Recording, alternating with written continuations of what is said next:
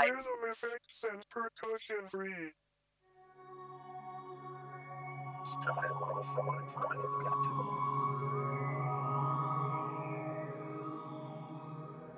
I analyze and I verify and I quantify enough. One 大家好，欢迎收听本期的轻课。 这期节目聊一下我在看了《编码》这本书之后的一些想法。嗯、这并不是一期图书推荐节目，也不是一期科普节目，所以在这期节目里，我并不是想聊这本书的内容，主要还是想讲一些我看了这本书之后在其他方面的一些思考。在这期节目里呢，我想讨论的其实是在有一定的目的性的前提下，我们应该怎么看待事物以及处理事情。在阅读了《编码》这本书之后呢，从我自己阅读《编码》的过程中，我其实想讲两个观念，一个是面对复杂的系统，要去勇敢地理解它的底层架构；另一个是面对陌生的领域，要勇敢地去破除专业的壁垒。所以说来说去呢，这期节目的核心其实想讲的是，我们应该具有勇敢的追求知识的勇气。好的，首先让我们来介绍一下《编码》这本书。这本书是微软最资深的一位元老 Charles Petzold 所写的。这本书是从最基本的信息论和逻辑电路开始，一步一步的来解释现代计算机的工作原理这么一本书。之前有朋友问我，这我在看的这本书是本什么书，我基本上都会给他们讲我在看少儿编程读物。当然，这本书它并不是一本编程书，它讲的并不是呃如何去编程或者制作软件，本质上它讲的硬件的部分会比较多。但是说它是一本少儿读物，我觉得其实是比较恰如其分的。也就是说，这本书本质上还是一本科普书籍，但是呢，作者的写作思路其实有点像在写教科书。在这本书里，作者先介绍了一些编码的例子，例如摩斯码或者盲文，然后介绍了基本的电气元件和逻辑门，然后从构建一个加法器开始，一步一步推演到现代计算机的工作原理。在豆瓣上，有人说这本书适合代替计算机本科的模电和数电教材，但是其实，嗯、以我个人的观点来说，我觉得这本书的专业程度应该是达不到本科程度的模电、数电教材那种高度。虽然说可能，呃，大一、大二的那种计算机专业的新生接触的模电、数电教材也不会真的非常难。再一个方面呢，也有很多人说这本书的文笔非常生动，举例非常有趣，把这本书吹得好像是故事书一样。但是其实我自己的阅读体验是，它并没有那么故事书。除了开篇的时候讲了一个类似于，呃，我们在《怪奇物语》里经常会看到的那种例子，就是说你和你邻居家的小朋友会用手电筒构成一个信息交换系统，然后你们每天就通过摩斯码或者各种你们商定好的编码来开关手电进行信息交流。除了这个例子之外呢，真的没有什么特别有趣味性的章节，绝大多数的章节还都是比较像教科书那样一板一眼的来讲一些原理啊、元器件啊、电路构成啊等等这些东西。尤其是到了中段开始讲加法器和乘法器这一块儿，我觉得在这块儿的晦涩程度基本上和专业书籍也差的不大。虽然我自己没有学过模电和数电，但我我我自己上过大学，所以我看过很多大学的教材。我觉得这块儿它的写法完全就是低年级的大学教材的那种写法。所以说这本书也不是本那么故事书的少儿读。所以在我的评价里，这本书就是那种介于本科教材和少儿读物之间的书，你把它当做一个入门是非常好的。好了，在介绍完这是一本什么书之后呢，我再来讲一讲为什么我会对这本书感兴趣，然后进一步讲一下我在读这本书的过程中所联想到的两个看待和处理事情的观点。我为什么会想读这么一本书呢？呃，我自己是九十年代出生的。虽然说小学一年级的时候家里就也就有了电脑，但是其实比起现在的零零后来说，肯定是算不上最正统的所谓数字时代的原住民。电脑对于小时候的我来说，简直不斥为一种魔法。那么产生魔法是从哪里来的？这种好奇心，我觉得这种追求是有天然的正当性的。难道你不会好奇吗？就是眼前的这个方方的盒子里怎么能产出这样无穷无尽的世界。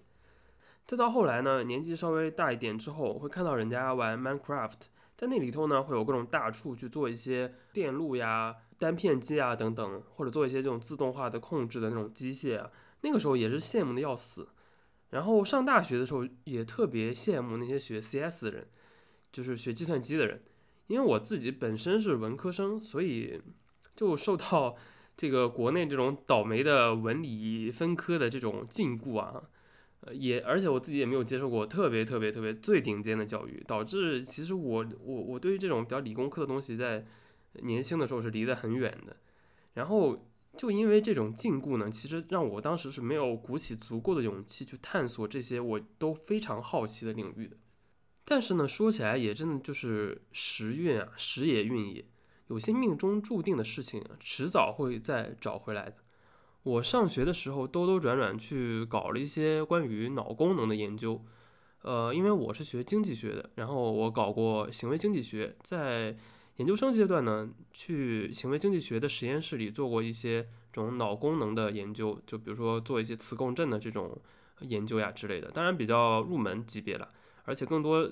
时候只是作为一个实验助手去帮那种 neuroscience 系的，就就神经科学系的那种合作者去帮他们来打打下手。但是呢，因为有了这段经历，所以毕业之后就机缘巧合去了一个就蛮有科研野心的一个互联网企业去继续做这个研究工作。当时呢，我们的那个脑科学的这个 team 是非常的小的，就是到了最后也只有三个人，所以当时是挂在算法部门下面的。呃，我当时在的那个企业其实就是蛮有科研野心的，而且他们会做一些非常比较深的算法研究，也有很多之前在大学任教的科学家愿意来加入我们的这个算法部门去做，在企业里做一些研究。所以身边真的都是各种呃，要么就是教授，要么就是超级资深的程序员。就是在这种氛围下呢，所以就又燃起了了解计算机的野心。虽然当时的了解其实是比较 top down 的，呃，是从编程这个事情开始的，也就是说比较往用户端这方面来开始的，而不是说像科班的计算机系的同学们，他们是从计算机的构成这样开始的。然后呢，因为之前做科研，而且也做数据科学，所以肯定会写一些简单的代码。呃，当然以我现在的观点看，那些都算不上编程啦，只是呃使用一些命令行工具差不太多。在这边开始工作之后呢，我觉得我才开始真正的接触到比较正经的编程。呃，虽然我现在又转行了，而且到现在我的编程水平还是比较差，但是呢，这段在工程师的部门里工作的经历，真的是彻底打碎了一些我之前对于自己的限制。我开始变得想获得对于计算机真正的理解，倒也谈不上懂，或者说要能复现一些。呃，非常厉害的东西，但是至少是想得到这种真正的理解。我想知道，我现在旁边这台电脑，它里头大概是在干嘛。因此呢，我开始读《编码》这本书。所以，我们来讲一讲我从开始读《编码》的这本书的这个行为里头得到的两个思考，就是这两个思考可能跟这本书的内容关系都不大了，只是说。我为什么要读《编码》这本书？从这个行为里，我获得的一些想法。首先呢，第一点是有关复杂系统的。面对复杂系统，应该有勇气去了解它。人有两个能力是很重要的，一个是抽象思维，另一个就是分工。这两个事情的重要性，想必其实是不用我多讲的。抽象思维或者说形而上的思考。基本上算是人类智慧的起点，嗯，我们现在也会觉得它是哲学的一个起点。那哲学 philosophy 就是爱智慧了。然后再说分工，分工其实也可以算是经济学研究的一个重要起点了。早期的经济学研究，很多人主要就是在讲分工的重要性的，比如说呃大卫李嘉图呀等等。这两个能力帮助我们提高效率，节省时间。因为回头想想，这两个事情确实是人类思维上的两个利器，所以有的时候呢，我们会过分沉溺于抽象思维和分工带来的便利，这种习惯也会带来一种惰性。什么惰性呢？就是我们会变得回避了解复杂系统。当然，惰性这个词，其实我在这里觉得它是中立词汇，惰性并不一定是坏的事情。刚才也说了，这种惰性其实是能帮助我们节省时间的。但是，我在这里也想回头讲一讲这种惰性可能会带来的一些问题。我们回头解释一下抽象思维带来的惰性。举一个电脑相关的例子，就是说我们在编程的时候呢，有时候会用一些有那种胶水语言特性的编程语言，然后会依赖各种各样的包，就是 package，就是别人写好的这种。好比说做机器学习的时候，就是很多人都知道有一个 TensorFlow，一个这样，它已经不但是一个包了，它是一个非常完整的一个工具库，甚至你可以把它当做一个软件，也没有太大问题。在绝大多数情况下呢，大家是不会去研究 TensorFlow 的源代码的，虽然它的源代码是公开的。这个事儿在工程上当然是对的，否则你要用它之前，你先把它的源代码研究一遍，你你你你用它的意义就不是很大了。所以说，惰性是中立的。我只是想得到结果，又何必去深究这个事情的原因呢？尤其是当这个工具的可靠性被反复验证过之后。所以，有的时候利用抽象化的能力去解决更迫切的问题，这无疑是一个更有效率的选择。但是同时呢，长期使用这种工具，也会使我们懒于去真正了解我们抽象化了的复杂系统到底是在说什么。回到刚才编程那个例子，有些编程比较蹩脚的人，比如说像我，就会被合格的工程师们戏称为“调包师”或者说“调包师”吧，我也不知道具体应该是怎么说，应该是“调包师”调用这些各种 package。就是说，像我这种菜鸟，就只会调用各种包，但是并不真正的了解事情的原理，并不了解这个复杂的系统到底是怎么构成的。这样做在很多的情况下确实是可以含混过关的。我在那边都工作了一年，但是要知道，工程能力很大一部分，就所谓的这种工程能力，你作为一个工程师，你解决问题的能力，很大一部分是源于你对于复杂工具的理解程度的。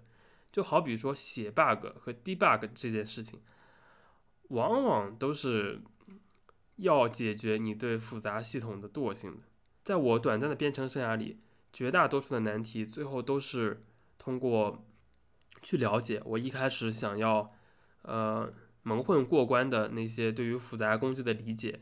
然后从头去研究它们来解决的。所以很多工程师会讲技术债。技术债当然有各个方面的意思了，但是在这里呢，其实技术债也往往会来自于选择性的忽略对复杂系统的理解，而处理技术债的过程，很多时候就是处理效率和理解复杂系统的成本之间的一个平衡的过程。这里引用一段 Ward Cunningham 的话：第一次发布代码就好比借了一笔钱，只要通过不断重写来偿还债务。小额负债可以加速开发，但是久未偿还的债务会引发危险。复用马马虎虎的代码，类似于负债的利息。整个部门有可能因为松散的实现、不完全面向对象的设计或者其他诸如此类的负债而陷入窘境。这个就是呃提出技术债这位资深程序员当时对于技术债的一个定义啊。作为一个非程序员，我第一次知道技术债这个概念的时候呢，就觉得非常的有启发性。这个概念其实是值得被科普到绝大多数领域的。当然，技术债所包含的不只是了解复杂系统这么一个观念，还包含了其他的呃小的短期目标和长期的大目标之间的平衡。但是技术债里的一个指向就是说，我们要找时间去理解复杂系统的原理。有机会的话呢，我们应该去。勇敢的理解它，而不是单纯的依靠抽象。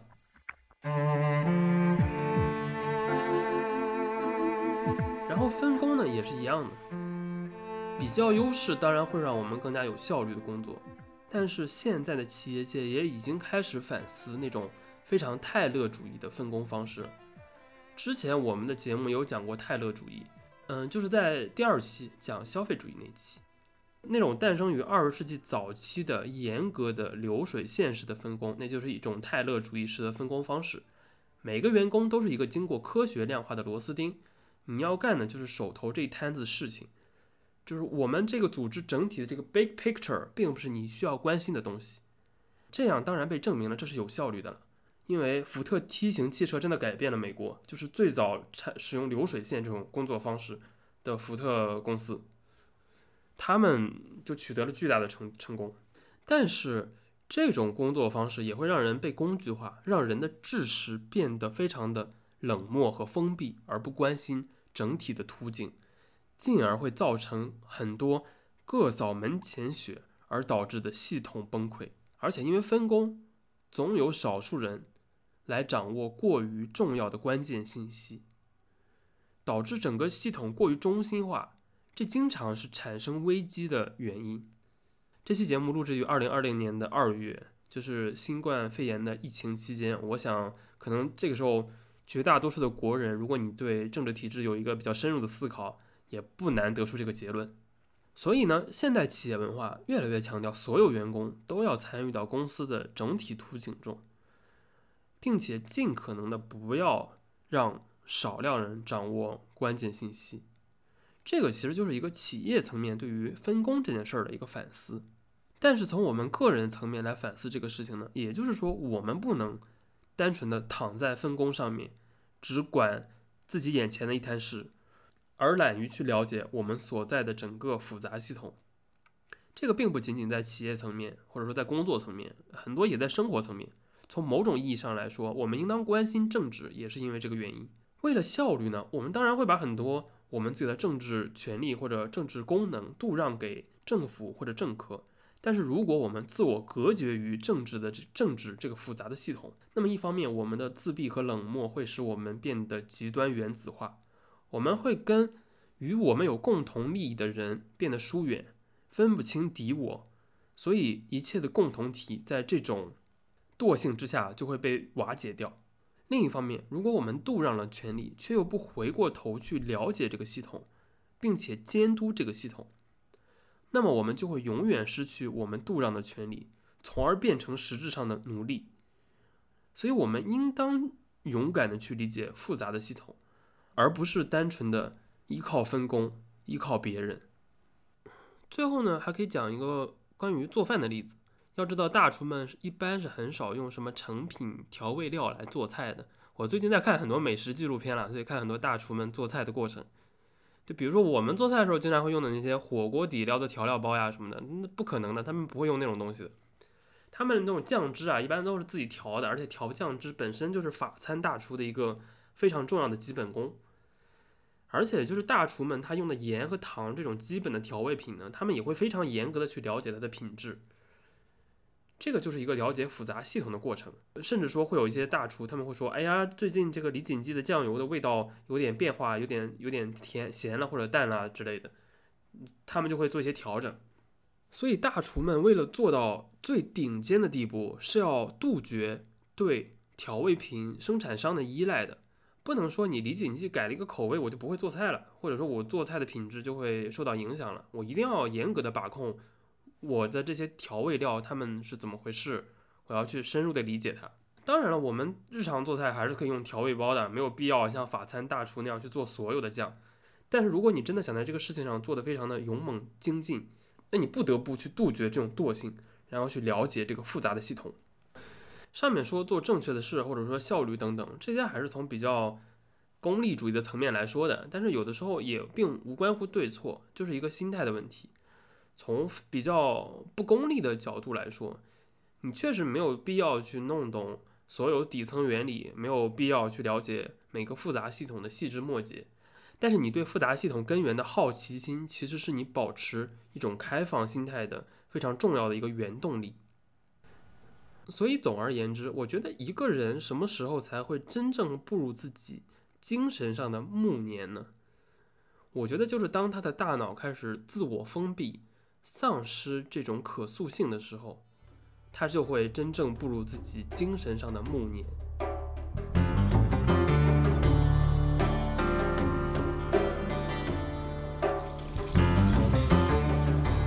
然后我们再讲一个另一个方面的事情，在上一期节目里呢，我们聊了一点点博雅和通识教育，聊了一丁点这个人的自我教育的过程。这一期节目我们接着读编码这个话题，可以再回过头来聊一聊人自我教育的这个事情。毫无疑问呢，编码是一本科普书，但是用科普书籍的口径来说，它真的是一本不算非常好的科普书。因为其实这就是一本简化版的教材，就像开头介绍这本书的时候说的，它被吹得非常的生动有趣，但是其实它真的并没有真的非常的生动有趣，甚至说只要你上过大学，你就会觉得这本书超级像本科的那种 introduction of 叉叉叉的那种教科书的编排结构，就是先入门，然后前十章大概介绍几个最重要的基本概念。然后到十到十七八章的时候，开始把这些基本概念组合成一些复杂的重点，最后花再花三五章来讲一讲这个学科最近的进展和发展和未来的展望。这样，好的科普书其实并不会这么教科书架构的。虽然我没有看过正规的模电书店教材，但是另一个方面呢，我又觉得可能那些教材又会比编码这本书更深深入一点。所以有机会我还是想再去看看那些模电书店教材的。所以说起来，我就要提一个，真的是一个想法不一定对了。我希望我提出这个观点来，想和大家探讨一下。我想探讨的事情呢，就是说，我真的质疑有些娱乐性质的科普书籍的必要性的。我是不质疑少儿科普的必要性的，也不质疑本科教材那种 introduction 八八八的那种必要性的。所以本质上，我也并不质疑编码这本书产生的必要性。但是我基本上是质疑那种成人版的儿童编程的必要性的，比如说你会经常在微信朋友圈里看到的那种 Python 的那种教程啊之类的。儿童呢毕竟是有知识缺陷的，所以他需要被友善对待。但是成年人在求知的时候，并不应该接受任何阉割版的东西，因为你应当是没有像儿童那样的一些。根本性上的知识缺陷了，而且即使你有，你其实可能也应该先去解锁这些前置知识，再去学习你想学习的东西。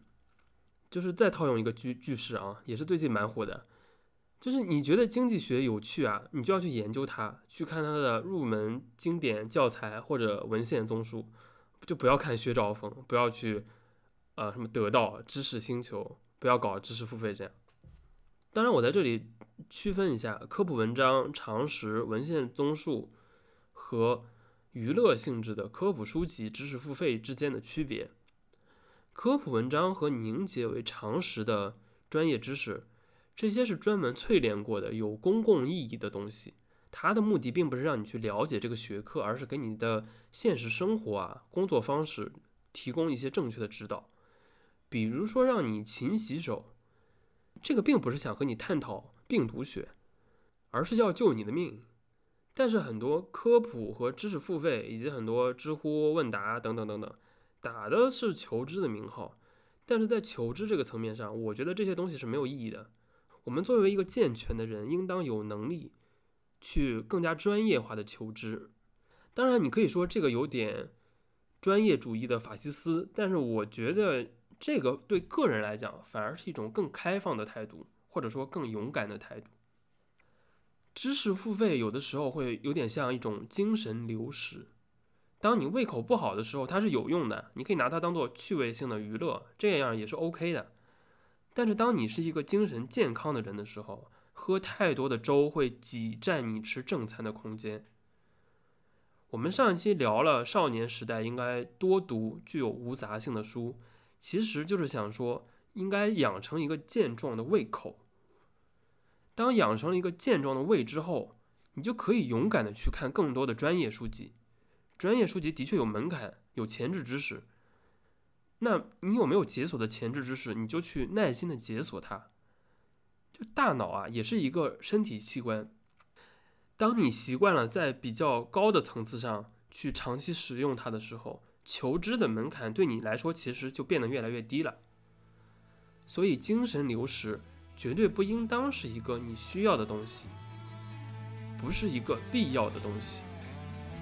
总之，还是希望大家能做一个精神上非常质朴刚健的人。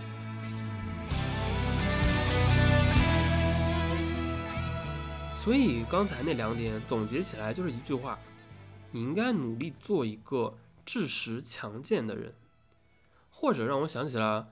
呃，一天世界的那个口号，就是你要追求精神和肉体的强健。精神的健壮性，我想就应该从勇敢的追求智识开始做起。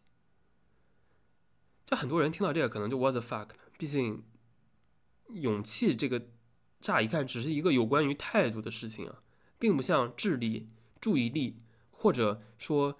能不能学会，能不能听懂，这样看这些看上去比较硬的东西，就是大家觉得好像态度的事情，只要我想一想，打开那个开关就可以了。但是很多时候，所谓的那些硬的东西啊，那些看不懂、学不会，其实真的只是这种知识上的懦弱。产生这些想法的原因，是因为没有鼓起知识上的勇气。我们暂且不考虑人是正态分布这一点，我们在这里就先针对于普通人或者或者大多数人来说啊，我当然相信人的天赋是有高低的，不同的人在不同领域的学习能力肯定是有差距的。但是对于处于人群中位数的这种智力正常的大多数人，难道真的有我们永远学不会的东西吗？如果你果断的拒绝这一点，你会发现。确实没错，你不聪明，你没有什么天赋，等等等等。但是人类创造的百分之九十九的知识，只要你通过严苛的纪律性要求自己去学习，我相信我们都是有能力去学会的。下面我举一个语言学上对这个事儿的思考，当然我可能说的不太准确，也欢迎有语言学背景的朋友来对我提出一些意见啊。刚才说到，我们都有能力去学会人类创造的知识。这里不妨提一下乔姆斯基的普遍语法论。乔姆斯基在普遍语法论里啊，其实对于人类获取知识能力的阐述是非常重要的。乔姆斯基说，在相当多的语言中啊，人们从大不相同的种种经验里所获得的知识体系，这种知识体系之间的差别其实是很有限的。就是虽然说可能热带的人没有见过苹果，然后温带的人没有见过香蕉，但是大家都会产生水果这么一个知识体系。也就是说，人类的语言结构是具有普遍性的。从乔姆斯基的普遍语法论，其实可以进一步的推论出，因为我们的语言和思维具有如此密切的联系，我们人类具有共同的语言基础，所以我们。的语言所构建出来的知识是可以相互被理解的，或者我们可以再回到计算机科学里，呃，举一个图灵完备的例子来类比。一个具有图灵完备的编程语言是能够完成图灵机所能完成的所有任务的，这个就是图灵完备的一个定义吧，可能不是很严谨，就大概是这样意思。也就是说，其实当一门编程语言具备了图灵完备的这个特性之后呢，它就是能够完成一台图灵机应该能够完成的任务的。然后，其实人类语言比计算机语言能完成的任务的范围还要广得多。所以在所以在这里呢，我做一个比较机械主义的推论。嗯，这个只是我个人的一个推论呢，可能有很多角度可以挑战它。但是我们先讲一下它，因为人类具有基本一致的 DNA 和生理结构。而且我们还有普遍的语言能力，所以本质上我们的硬件系统其实是有能力去了解我们的生理结构和语言能力所产生的所有知识的，就好像刚才那个图灵完备的那个句式一样。就这里说，既然我们有基本差不多的呃硬件设施。那我们就能够去了解所有的由我们这一套硬件设施所产生的知识。换句话说，其实绝大多数的人脑都是有处理量子力学的基础的。通过合适的发展，其实大家都是可以去掌握量子力学的。当然了，呃，刚才也说过了，这里有个前提，就是对于绝大多数人，因为人可能是正态分布的，可能最。最底下那些人，就是我们社会学意义上会觉得他是，呃，智力有缺陷的，或者说，呃，最顶上那些人他们是天才，他们会觉得，呃，他们能理解的东西你并理解，绝大多数人并理解不了。但是我们掐头去尾，就是中间这样绝大多数的人，呃，我们不具体探讨这个问题了，因为这个涉及到到底什么是人这个复杂的问题哦，还蛮复刻的这个问题，这个太复杂了，也跟我们今天想讲的东西关系不大。我们再举一个例子，回过头来就是再说一下刚才这个，因为我们具有普遍的硬件结构，所以我们有能力去了解我们这个硬件结构所产生的知识这一点。假定说有一个外星人啊，他观察到他从地球上抓了几个地球人。然后他发现这几个地球人没有掌握量子力学，但他并不能得到地球人不能掌握量子力学。如果他得到了地球人不能掌握量子力学，这个结论显然是错误的，因为我们现在其实已经掌握了一些量子力学了。所以总而言之呢，从语言学的角度看，我们其实是能够获得我们语言所创造的所有的知识的。以上呢，就是我阅读了《编码》这本书之后，呃，所产生的一些想法。总而言之，我觉得我们应当鼓起勇气去了解复杂系统，去阅读专业书籍，而不只是等待别人把东西掰碎了喂到你嘴里，做一个精神上强健的人。